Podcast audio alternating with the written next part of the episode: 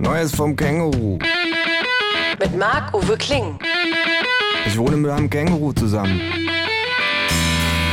Das Känguru steht total auf Nirvana, ist ein Schnorrer vor dem Herrn und war früher beim Vietcong. Aber das nur nebenbei. Zur Sache. Wir schlendern die New Yorker Wall Street entlang. Zwei Halbstarke überholen uns. Ey, Alter, ich hab gehört, Standard Poor's hat letztens deine Mutter abgewertet, sagt der Dicke. Na und? fragt der Lange. Dafür hat Moody's meine Freundin als Doppel-D eingestuft. Die fortschreitende Ökonomisierung der Gesellschaft nimmt erschreckende Ausmaße an, sagt das Känguru. Ich nicke.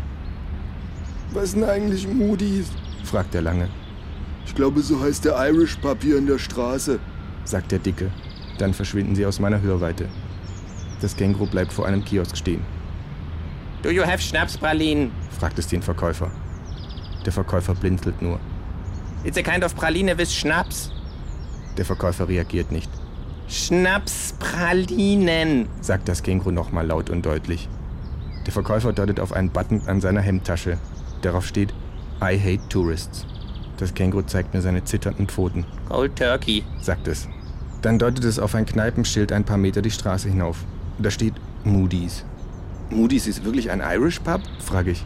Ich dachte immer, das sei eine Ratingagentur, Oh, es ist beides. sagt das Känguru. Am Stammtisch drin sitzt ein alter Mann, der liest die Ratings im Bodensatz seiner Guinness-Gläser.